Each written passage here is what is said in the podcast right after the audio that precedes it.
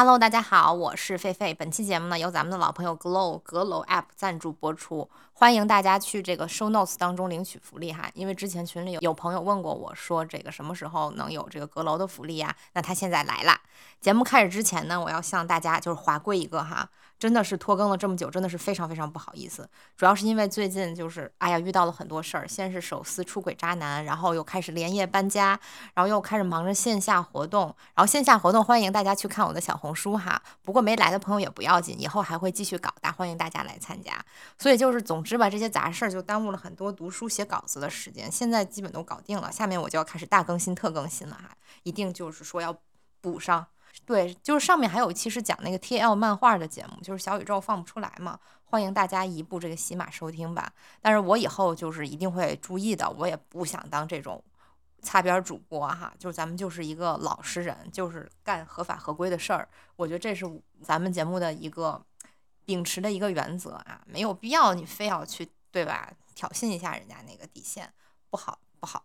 这期呢，咱们还是先讲一个就是比较日常向的话题哈，就是如何与我更年期的老母亲相处。老听友们其实对我妈也是特别熟悉了吧？就我们确实是精神上特别好的朋友，无话不谈。从这个前任的尺寸到最近在追什么剧，就我爸完全都插不进话来，还经常被我们说娇羞了。但是微信上聊得好哈，和能生活在一块儿，能生活到一块儿去，还是非常不一样的。我每次回家住吧，就我每次就是回国，然后回家。都要跟我妈经历一个磨合期，尤其是去年刚回来的时候，一开始真的是相处的非常不顺利。我妈本来就是一个很敏感多虑的人嘛，之前节目里面说她老人家是鲁迅加林黛玉，是真这么回事儿。我自己在外面吧，一个人就生活习惯了，回家就感觉特别不自由。我妈又是一个极度有秩序感，甚至是有点小洁癖的人，她总是嫌我乱放东西，就比如说又嫌我穿湿拖鞋从卫生间出来，然后地上留下水水印儿还不拖，然后我出门吧，就是回家都要跟她禀报，我真的是觉得非常的心累哈，而且因为更年期的缘故吧，就我妈最近更加的神经敏感，我在家就是一个动辄得咎，一句话让她不高兴，好半天都缓不过来。而且他就是他当天晚上肯定是睡不好了，他一次情绪波动要持续好几天才能恢复正常。对不起哈，妈妈，就如果你在听这个节目的话，这个属于艺术创作，你不要不高兴哈。我是在努力工作的，嗯，还有就是我和我妈性格的底色还是非常不同的，就是我是一个特别折腾的艺人，一个外外向人，我妈是一个特别内耗的 I 人，我觉得这也是导致我们产生矛盾的一个很大的一个原因。比如说我。这次刚回国的时候，就是我要打算去健身房嘛，我想练练拳击啊什么的。我妈就觉得说我去花花这个钱找教练，然后肯定坚持不下来，就纯属浪费钱。她就觉得我特别不靠谱，我就觉得她看问题太消极了，我就特别不理解啊。我就觉得这有什么坚持不下来的呢？就我们因为这个事儿，甚至就还大吵过一架。其实我自己啊，在外面上上学的时候，我也有规律健身过。但是因为我妈没有眼见为实嘛，她就是不相信，因为她自己确实是坚持不下来，她就觉得我也不行。最后就是在我爸的调和之下，我还是去了嘛。就事实证明，我完全可以按时去啊，我也没觉得这是个多大事儿。我妈从此呢。看到我能坚持下来，也是改观了，就变得非常支持我去健身房。后来我因为就是忙于工作，好几个月没健身，就过劳原了嘛。他还过来催我。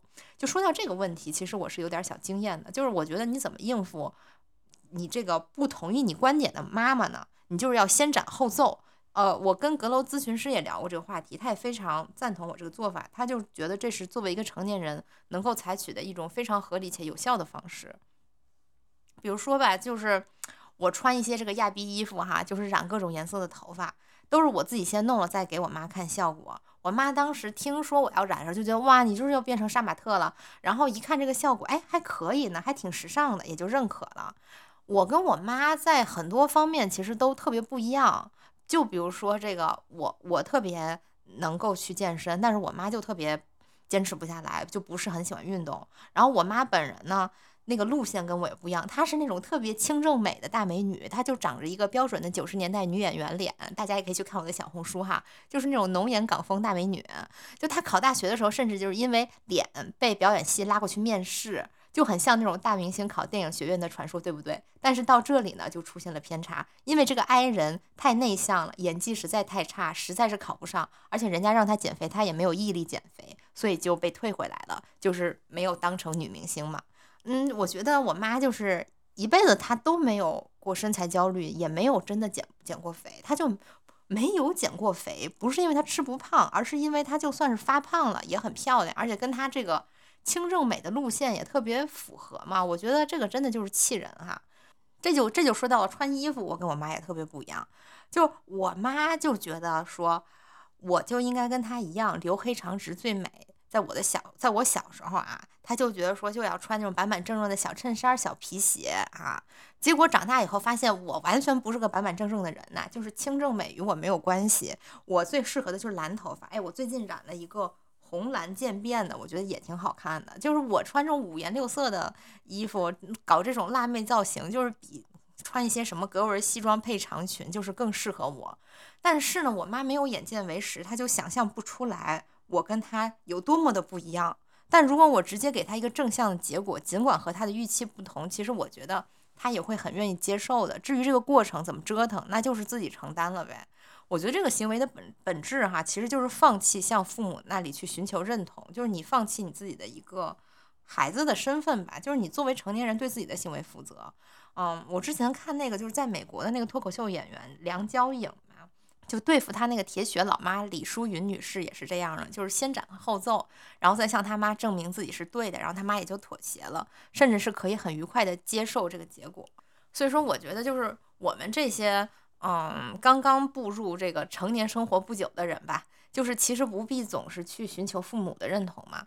嗯，因为你知道很多事儿，他们其实是理解不了你的。与其这样，还不如直接拿一个结果给他们看呢，就是让他们根本就无话可说。就说到这个梁娇颖哈，就这个母女，我觉得也挺有意思的。其实我妈跟李淑云她妈是非常相反的人格。李淑云女士就是属于那种会把自己对外貌的焦虑投射到女儿身上的母亲，我觉得这个也是非常典型的一类母亲啊。就比如说，从这个梁娇颖小时候就开始说她长得丑，就算是她在美国已经成名了，就依然就在那个节目上就说人家说她黑，说她小猪嘴，说从来都没有觉得她好看，就把她女儿说的有点尴尬。我觉得就是一个女孩在这种否定的环境中长大，的确是太艰难了，也得亏是这个。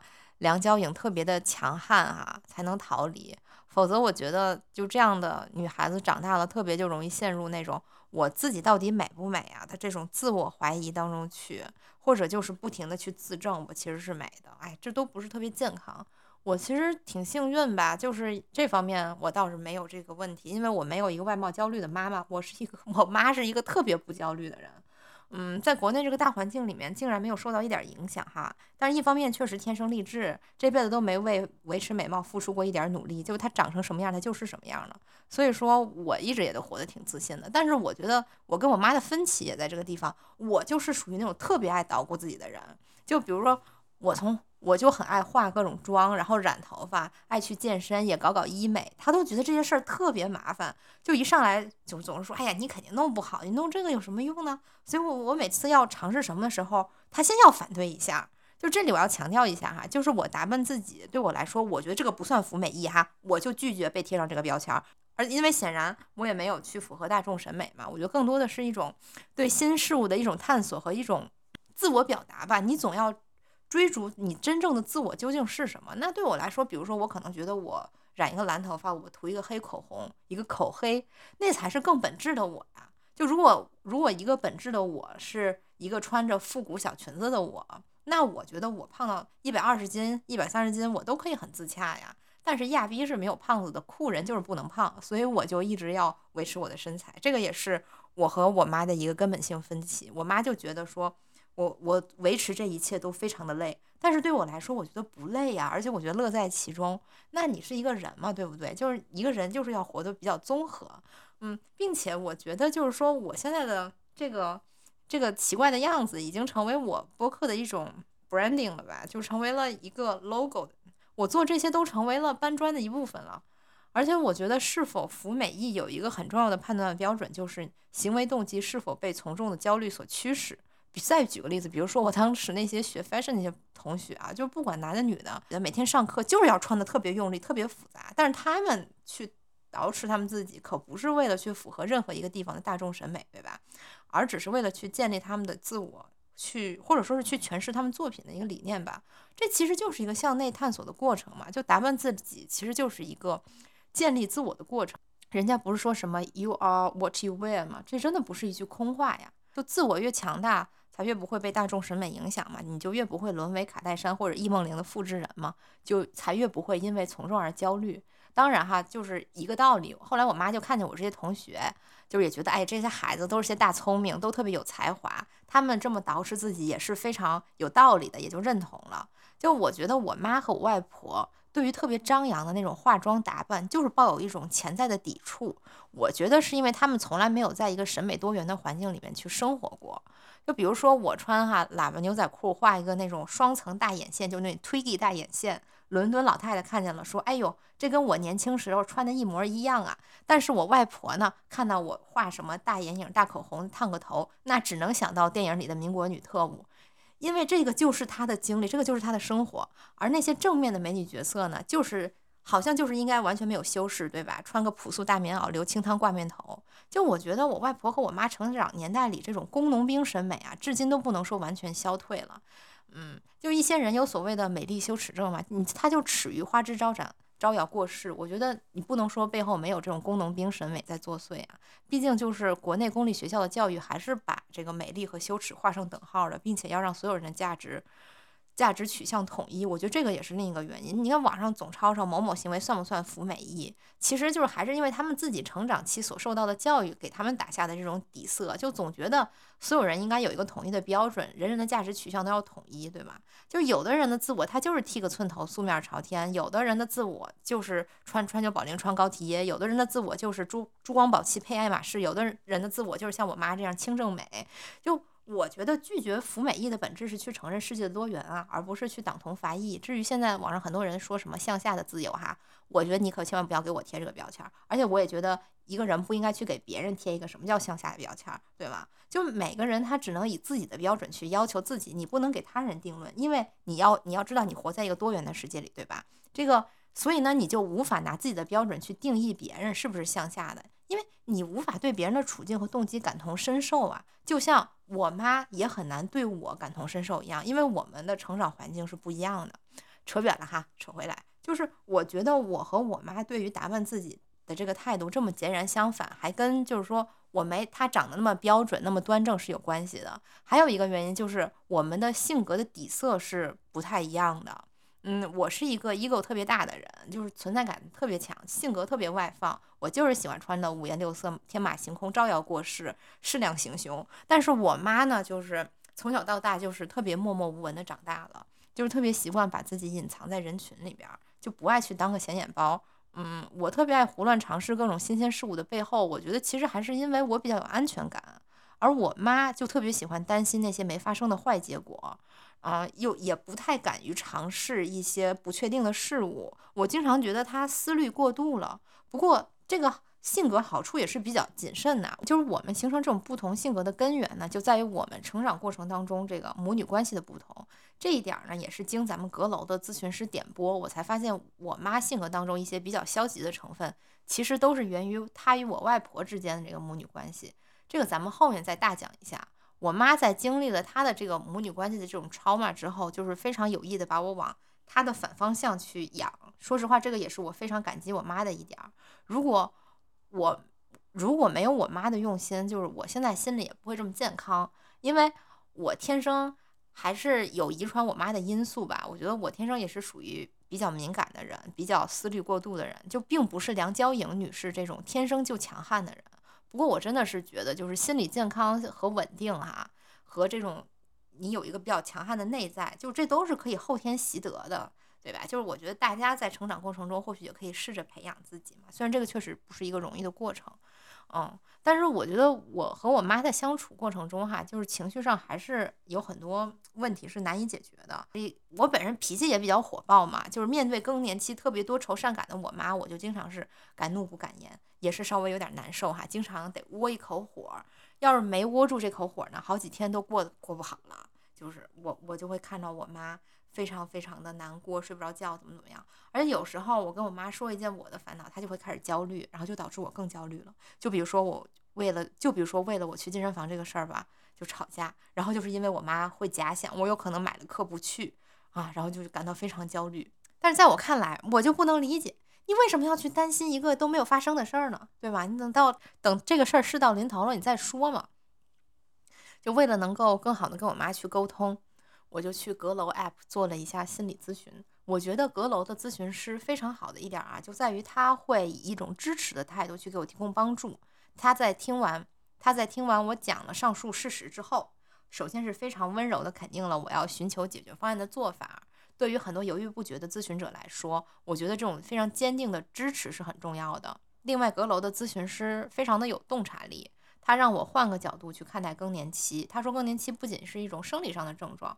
我妈同时作为一个五十五岁的女性，她回顾自己的女性身份，那些在家庭中、工作中牺牲的、付出的、委屈的部分，能够在现在表达出来，总比压抑要好。至少可以让周围人知道她是在乎的、不满的。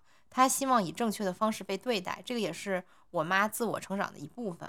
我觉得我妈确实是在四十大几、五十岁的时候，突然就变成了一种鲁迅加马克思加诸葛亮的人格。就她年轻的时候是一个非常乖巧的小女孩，从小到大都是听我外婆的安排。后来就是，嗯，跟我爸好了嘛，跟我爸相比，她也比较单纯幼稚吧。那个时候。总是我爸在告诉他，就是这个社会是什么什么样的，别人是怎么怎么想的。虽然我觉得我爸那时候也挺幼稚的，但现在呢，他对于人性的洞见已经远在我爸之上了，可以说是兼具了敏感、深刻、犀利。就是我觉得他特别神的一点，就是每次他都能精准预判别人的行为。我爸现在就只有听他指挥的份儿，我妈在家完全处于一个大统领的状态哈。我觉得人真的都是吃亏长记性。我妈就是在经历了很多的痛苦和伤害之后，才变成现在这么一个非常智慧的中年妇女。但是呢，那些创伤所留下的印记也真的是非常的不可磨灭哈。就记得咱们之前啊，不是有一期节目是这个亚洲大陆哲学家颜悦女士嘛？就是她提出了一个叫“下水道人”的概念。我妈也是这一员，就她经常会在夜深人静的时候开始反水，就是反复回忆受过的伤害。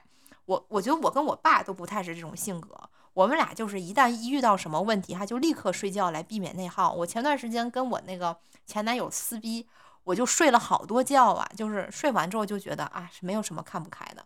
但是我妈呢，她这个一遍一遍反水的过程，就让她变成了一个非常智慧的中年妇女。我爸因为就是避免内耗，就不去深究，就让她在这个思想高度上，可能就是被我妈远远落下来了哈。所以说这个东西可能也是不可兼得。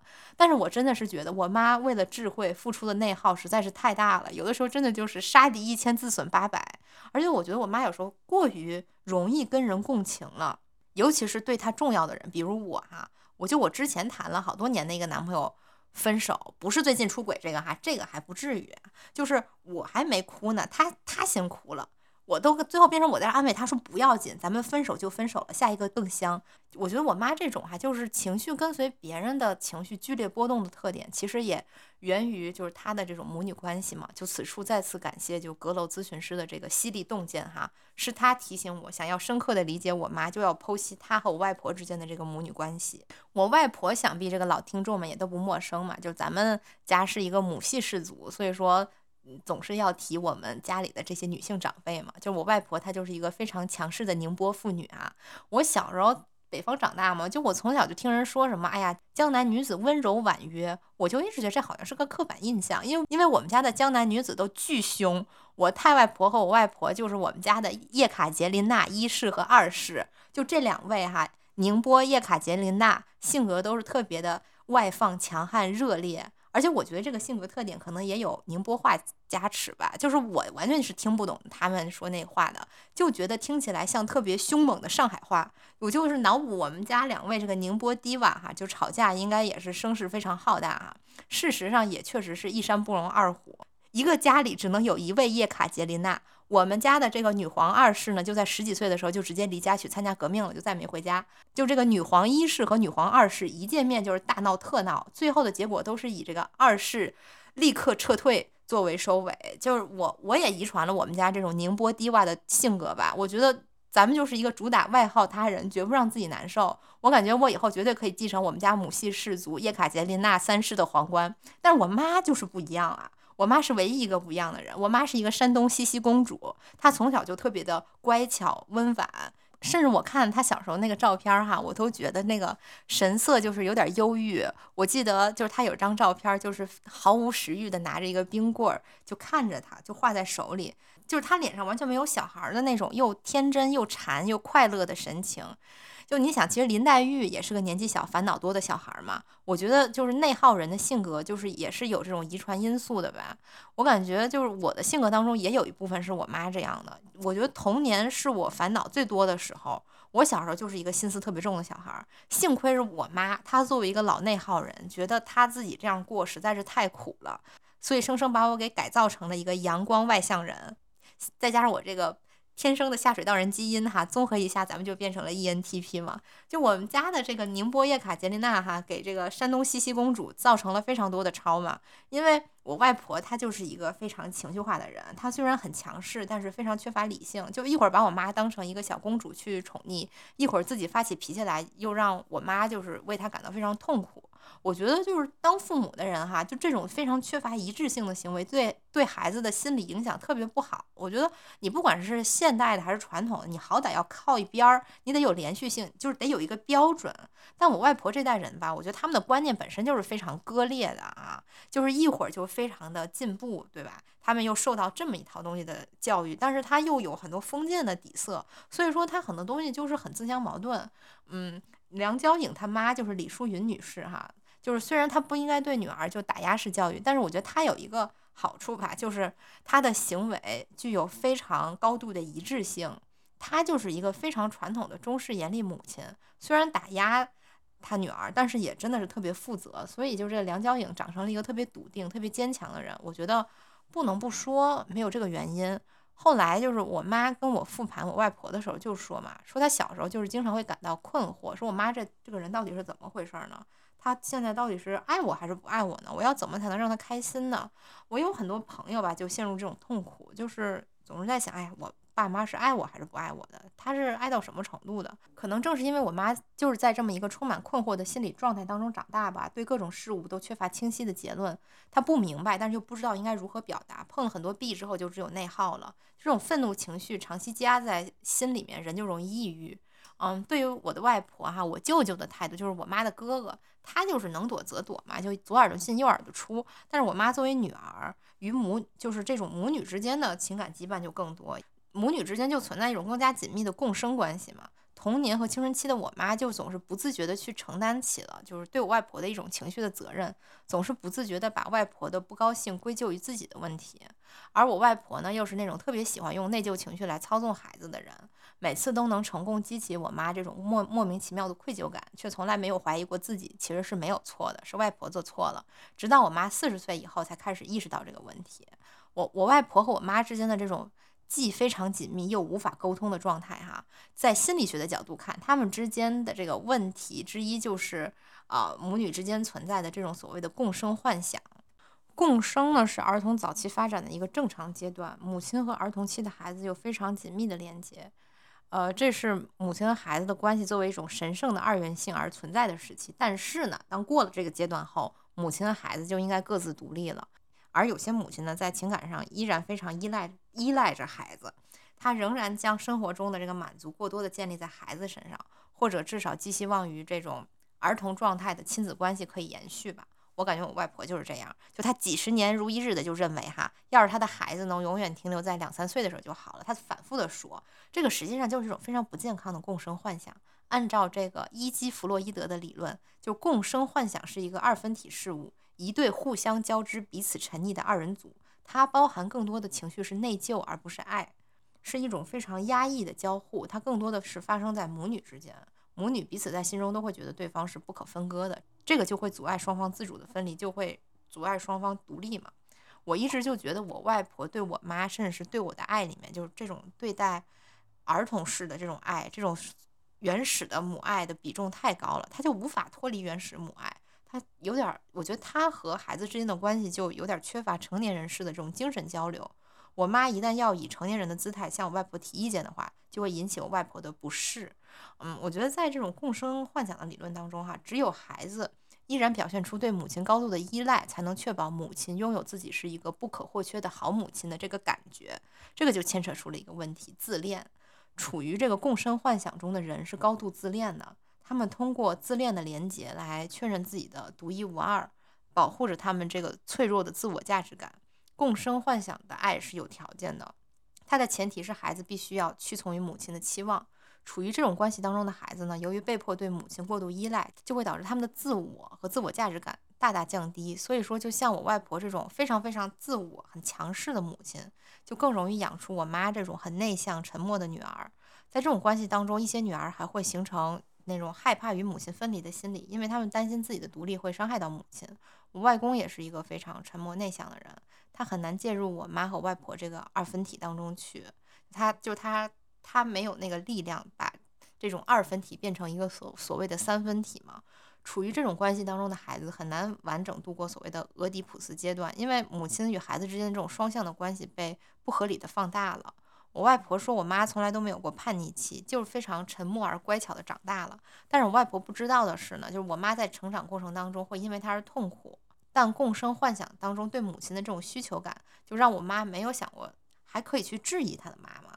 就这种无解的愤怒，就变成了一种压抑性攻击，就开始向自己攻击嘛。在这种二元对立的世界里，我妈就只能疯狂攻击自己，然后就养成了内耗型人格。无法度过的这个俄狄浦斯情节，还伴随着就是对于母亲的热恋。在母女共生的这个理论当中，母亲同样是小女孩的这种梦中情人嘛。当她发现母亲同样是不不完美的，是脆弱的时候，他们也会感到幻灭，也会在潜意识里面对母亲的这种干涉感到厌恶。但是他们无法改变已经树立起来的对母亲的认同，所以就容易演变成自我厌弃。所以，一个女性与母亲的关系可以决定这个女性她有多自信。在这种爱恨交加的共生关系当中，双方拥有一张束缚彼此的这种隐秘的合约吧。就对于孩子来说，只要他的母亲在扮演一个完美的母亲角色，即使他得不到自己想要的关爱和恩惠，他也不能表现出来，也不应该表现出对母亲的恨意。而对母亲来说，孩子顺从他的期望，才能让他拥有自己是个完美母亲的感觉嘛。就作为回报的话，孩子得到奖赏就是母亲的溺爱。我外婆确实非常爱她的孩子，我外婆也整天说，就是也整天觉得自己是一个特别好的妈妈，她为我。妈做了很多她认为是重要的事儿，就比如说，我觉得做饭，但是其实也因为她自己很喜欢研究做饭，但是她从来没想过我妈需要的是什么。就母女之间相互束缚是这种挫折和攻击的来源。我其实一直觉得母爱也是有阴暗面的。我们的文化，或者说当代的文化吧，就它只是强调母爱是最无私的，是很伟大的。其实原始的母爱，它才是非常自私的。因为一个不独立的个体，他是无法脱离自恋去无私的爱他人的。很多童话当中那些控制、吞噬、囚禁儿童的这种女巫形象所代表的，就是人对于原始母爱的恐惧，并且呢，这种所谓的共生幻想，它是可以代际传递的。说实话哈，我还是非常感谢我妈切断了传递链条。我和我妈的关系与我和我妈和我外婆的关系就是完全不同的。哦，共生幻想更容易在母女之间传递，因为母女之间存在着这种。强烈的相互卷入与性别相同，不像就是母子之间还有这个异性别作为一个干扰因素，母子的这种共生关系会被儿子的性别认同或者是对所谓的这种男子气概的渴望吧而破坏，但母女之间就会承袭所有的优点和缺点。身处在这个共生幻想当中的女儿还可能发展出一种极端情况，就是她。对她未来的伴侣是非常忽视的，但这个并不表示她是同性恋，她也不是同性恋，但她又不是一般的异性恋，他们就是对于异性伴侣没有特别大的兴趣，因为父亲在他们生活当中占的分量就非常微小，在他们有孩子以后，就会开始沉迷于自己的孩子，对外界世界失去兴趣，而这种对孩子的过分关注，就使得共生幻想在代际之间不停地传递下去，这样的女性甚至会抵触第三方介入她与孩子的关系。我记得我妈就讲过吧，就我外婆在。我妈结婚的时候说，是我爸把她给抢走了。我觉得这其中哈，她说这个话多少是有点抵触情绪在里面的，并且就这种母女关系障碍也会导致女性的产后抑郁。在女性怀孕的时候，她就会感到有两个冲突的二分体在争夺自己，似乎她的母亲与她的孩子在不断的争夺自己的注意力。产后抑郁就成为了她这种矛盾情绪的一个出口。就她厌恶母亲，厌恶孩子，也非常厌恶自己。她在怨恨孩子的同时，又因为共生关系产生内疚，不能接受自己其实是在怨恨孩子的这个事实。所以说，她反而就是形成了一个防止自己谋杀孩子的屏障，反而会尽最大努力去照顾孩子。我妈当年就有过产后抑郁嘛，她说她在非常抑郁的时候，很想把我摔在地上，当然理性克制住自己了哈。从现在来看，她应该是没摔我吧，就是假摔一下，我也我也不在意哈。我很理解我妈啊。另外就是产后抑郁的患者哈，据说还有一种心理机制，就是啊，他们一方面过度保护孩子，另一方面又非常强烈的渴望成为孩子，获得获得母亲的关爱。就这么说有点抽象，什么叫渴望成为孩子呢？其实我觉得就是需求爱嘛。就在我妈给我讲她生完孩子状态的时候，确实能感受到她当时是非常需要受到加倍的那种呵护和关注的。但是我爸那个时候就真的是年轻不懂事儿啊，就他跟我现在差不多大，但我真觉得他比我现在幼稚哈，就完全不懂得要怎么在情绪上去照顾一个产后抑郁的女性。我妈跟他发脾气，我觉得就是在向他索取爱嘛。但是我爸还因此跟他又发生冲突，这就导致我妈当时的状态就更加的不好。我听我我妈说这段故事的时候，我真的很气呀！我觉得这个直男哈，有时候真的就是太愚钝了，我都恨不得坐个时光机回去安慰一下我那时候的我妈，再顺便说说我爸。好在我爸现在随着年龄的增长，就是已经非常的开窍了。后来就是我妈就出现了各种这个更年期症状的时候，就比如说情绪波动和一些和一些抑郁情绪吧。就我爸都是非常耐耐心的陪伴，就是任劳任怨，骂不还口。就连这个阁楼咨询师就听我说这情况，都觉得我爸是一个挺不错的男的。所以说这个直男嘛，还真的是要有这个永恒的女性哈，引领他们上升。另外，我还在这个厄勒克特拉 vs 俄狄浦斯这本书里面还读到一个非常有趣的观点，就是为什么女的双性恋要多于男性？好像咱们在生活中观察到的现象确实是这样的哈。好像男的要不就直的，要不就弯的，但是很多女性都是在这两者之间流动。就据这本书说，就是大部分女性之所以爱男性嘛，是因为将母亲的爱的一部分转移到了男性的身上，就好像女孩对父亲的爱其实也是对母亲爱的一个补充。哎，这个我跟我妈都有一个相同的感受，就是我们都觉得说母亲比父亲更近一层，母亲的喜怒哀乐更能牵动我们的情绪，但是呢。嗯，父亲的话就感觉就是自己待会儿他就好了，就或许就是因为啊，母亲才是我们生命当中的第一个亲密对象吧。就对于女性来说，她拥有的第一个亲密关系，她就是同性的。即使一个女性经历了对父亲和对男性伴侣的爱。他在内心深处依然有一种对于慈爱母亲的这种深深的渴望。男性当然也一样啊，他们也渴望母亲，但是男性能在他们的伴侣身上找到这种母性的照顾，他们这些女性伴侣的这个母性完全可以接替母亲去满足他们的这个需求，甚至可以比他妈做得更好。但是女性就不同了，她就没有办法在男性身上获得母亲式的关爱，所以她就只能转向同性了。不光是这个同性或者是双性恋的倾向吧，其实我当时看了这段，我觉得就直女身上那种特别黏糊的、过于 needy 的那种关系，比如说你是俩人上个厕所都得一块去的这种，我觉得也是一种对于母爱渴望的投射。还有一种情况就是所谓的塑料姐妹花嘛，我觉得这个就是那种又爱又恨的母女共生关系的延续，就一边两个人互相嫉妒、互相打压，又一边。将对方视作情感上的寄托，我不能离开你。我希望你过得比我，我希望你过得好，但是我不能接受你过得比我好，因为你过得比我好，你就脱离了我的束缚。这个其实就跟很多不健康的母女关系是一样的嘛。现在互联网舆论哈都说这个女性不应该是这样的，天天就要大谈特谈互帮互助的这种女性友谊。我觉得这种女性友谊真的是一个太理想、太健康的这个女性关系了。这个。关系能够成立的前提都是双方要是独立的人，他们没有对于这种畸形的共生关系的这个渴望。我可能是因为没有在这个共生关系当中成长过吧，所以说我其实一直特别抗拒这种塑料姐妹花式的友谊，就我就无法跟有嫉妒心的人做朋友。我觉得咱们还是君子之交淡如水嘛，或者就是一起发财。反而是这个长大之后，就看了一些书。就是有了一些阅历，倒是更加能理解这种所谓的塑料姐妹花了嘛。虽然我还是无法接受哈，也我也不太喜欢这种互相消耗的这种关系，但是我觉得确实是更加理解就是女性的处境了吧。毕竟我觉得女性从出生到长大一路上就全是陷阱。至于一些影视嘛，就他去宣扬这种所谓的这个塑料姐妹情哈，是不是不女权？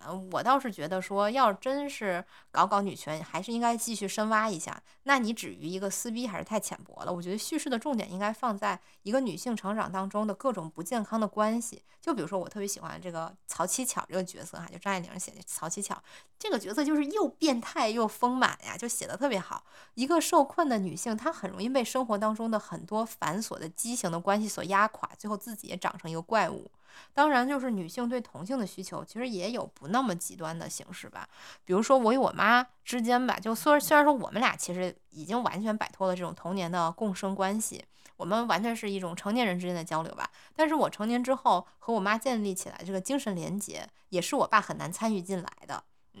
尽管我我爸照顾他更年期是非常尽职尽责的，但是我爸真的无法完全理解他，只有我能从情感上和心理上完全去理解我妈。毕竟就是性别相同，我们之间的这个性格的这种基本盘也更相近。我刚回家的时候，有时候就是不太适应我妈的这个更年期症状，觉得我妈情绪太敏感了。有时候就是她这些深夜反水哈，我也不是很想听。但是呢，为了我妈的情绪，也就是能忍则忍了。就是有几次要是没忍住，就要爆发大冲突。我爸跟我妈之间也是这样。在跟阁楼的这个咨询师聊过这个问题之后，就我意识到这种陪伴其实。也是我对我妈的一种责任吧。如果能够帮她承担一些她这种情绪垃圾，就多少也能缓解她更年期的这种不适。就是我真是觉得，从这个心理学的理论上也是这样，就是女性的这个精神力量可能还是要来源于女性吧，就是同性之间的这种互相帮助。当然了，我觉得最能治疗我妈更年期症状的，那还得是药吧，就是还得吃激素类药物。我妈年更年期症状刚开始的时候。嗯，还没有开始吃激素调节嘛？那时候她也不太没太注意到这个问题。有一天早上起来，我一看，我妈给我吓了一跳，她那个脖子一夜之间就肿成高晓松了。就从此，我妈就开始不断的出现各种各样的过敏、失眠、情绪波动，就等等问题吧。直到她去医院开了药，吃了一段时间，就各种症状都减轻很多了。就为了能够进一步的调查。能够更加的了解我妈的这个更年期，我还专门去看了一本科普书，叫《这个炙热的你》，是德国一个叫希拉德利兹的妇科医生写的，非常系统的解释了关于更年期的各种问题吧，包括啊，女性基本上是从三十八到四十四岁开始的这个前前围绝经期和围绝经期，围绝经期就是更年期啊。更年期女性出现各种各样的这种抑郁、心律失常、头痛、关节疼痛、长斑，就等等等等症状吧，都是因为更年期缺乏激素所导致的。对更年期影响最大的就是这个孕激素、雌激素和睾酮。雌激素呢是让身体锁住水分，促进子宫内膜生长，让女性有那种照顾人的欲望，维持她们这个 Vagina 的健康。但是呢，它也会造成情绪波动。与之相对应的是孕激素，它可以帮助身体排水。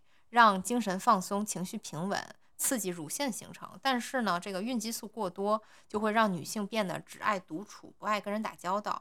另外还有一种激素是睾酮嘛，这种激素是与雌激素一起一起产生的。嗯，适量的睾酮有助于增加肌肉，促进新陈代谢，让人不容易发胖，并且可以让女性精力充沛。保持性欲也会让我们非常的喜欢外出社交，对帅哥产生兴趣。妈呀，我感觉好像我睾酮有点多。就我妈现在吃的主要都是这个雌激素和孕激素，还配合吃一些钙片、维生素以及抗焦虑和这种失眠的药啊。这个书里还特别强调了，就是说这些什么抗焦虑、抗失眠、抗抑郁的药是可以吃的，但是呢，这个前提是你一定要就是先要搞搞清楚自己要吃什么激素。嗯，说说到激素哈，就是我最感兴趣的其实是睾酮嘛。啊，我也非常想展望一下咱们未来的这个性生活啊。据我妈说，就是她对我爸兴趣非常缺缺，对这个萨克斯失去兴趣，好像就是一个更年期女性非常常见的现象吧。因为什么呢？就我妈也说，你这激素水平不稳定，经常失眠，精力不充沛，你说这这还哪有劲儿呢？对吧？这都会让这个更年期女性对男的非常失去兴趣。但是呢，我看这书里从理论上来讲哈，虽然此时这个雌激素水平非常不稳定，孕激素水平也很低。但是呢，咱们的这个肾上腺依然非常稳定的分泌着睾酮，理论上来讲，更年期女性的性欲是不会受影响的。我觉得我妈对我爸失去兴趣，跟没有新鲜感可能也有很大关系吧。就你想面对一个在一起过了快三十年的一个中年发福男子，可能也真的很难有什么欲望可言哈。要是这个时候给我妈押送一个布拉德皮特，就是布拉德皮特是我跟我妈一致认为最性感的白男，就是我妈大概率立刻就肾上腺大工作，腰也不酸了，背也不痛了，失眠也治好了，再也不焦虑了。当然了，就是说咱们就不是真叶卡捷琳娜，咱们就是没有这个能力啊。从这个方面来孝顺我的老母亲，咱们能做的也就是看看书了嘛。咱们这个百无一用是书生嘛。当然了，就是说按照这个德国妇科医生的说法哈，四十岁的女性，就四十岁以后的女性对赛克斯反而会更加的游刃有余，她们不再担心意外怀孕、孩子长大离家，也更加具有自我意识，有更多的时间，更会主动的去取悦自己，去享受赛克斯。不过我感觉哈，我们这代人，我觉得现在也能做到吧。这个更多的还是一个意识层面的问题。我觉得现在大家也不会担心说自己是不是身材不好看、声音不好听之类的。反正我是觉得自己先得爽了，爽了就不亏嘛，对吧？并且据这本书说哈，就大部分女性在四十到四十五岁的时候会体验到潮吹。我觉得这个还蛮神奇的。就并且有人说自己在四十岁之后，这个赛克斯能力好像成长起来了，神经系统当中的某些部分就是被突然激活了。除了就是说提升赛克斯质量哈，睾酮还有很多其他的用处，比如说非常有助于女性在精神层面迅速成长。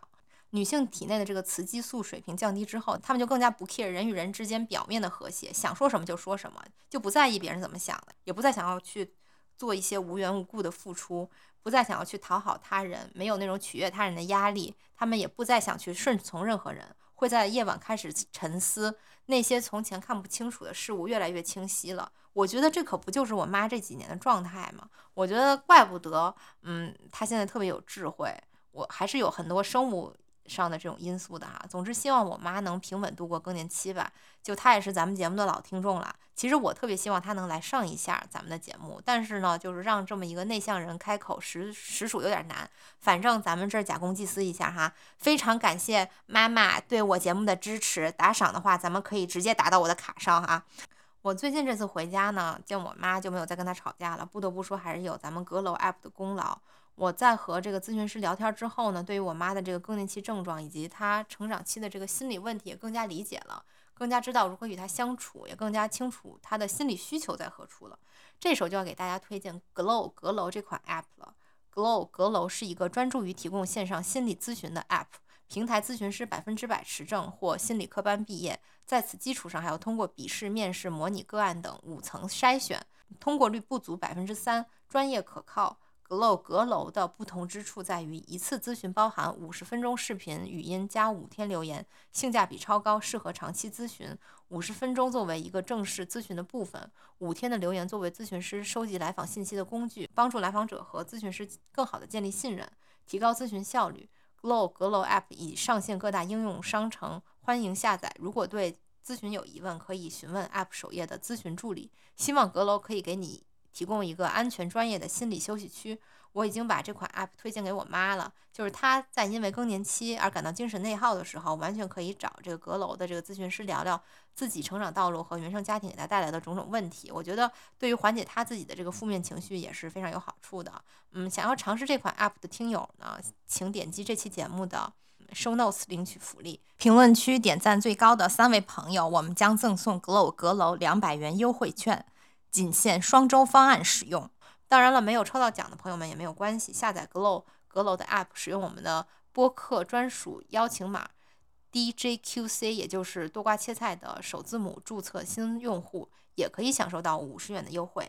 那这期节目就这样了吧，大家再见。嗯，希望大家和我的妈妈听得开心哈。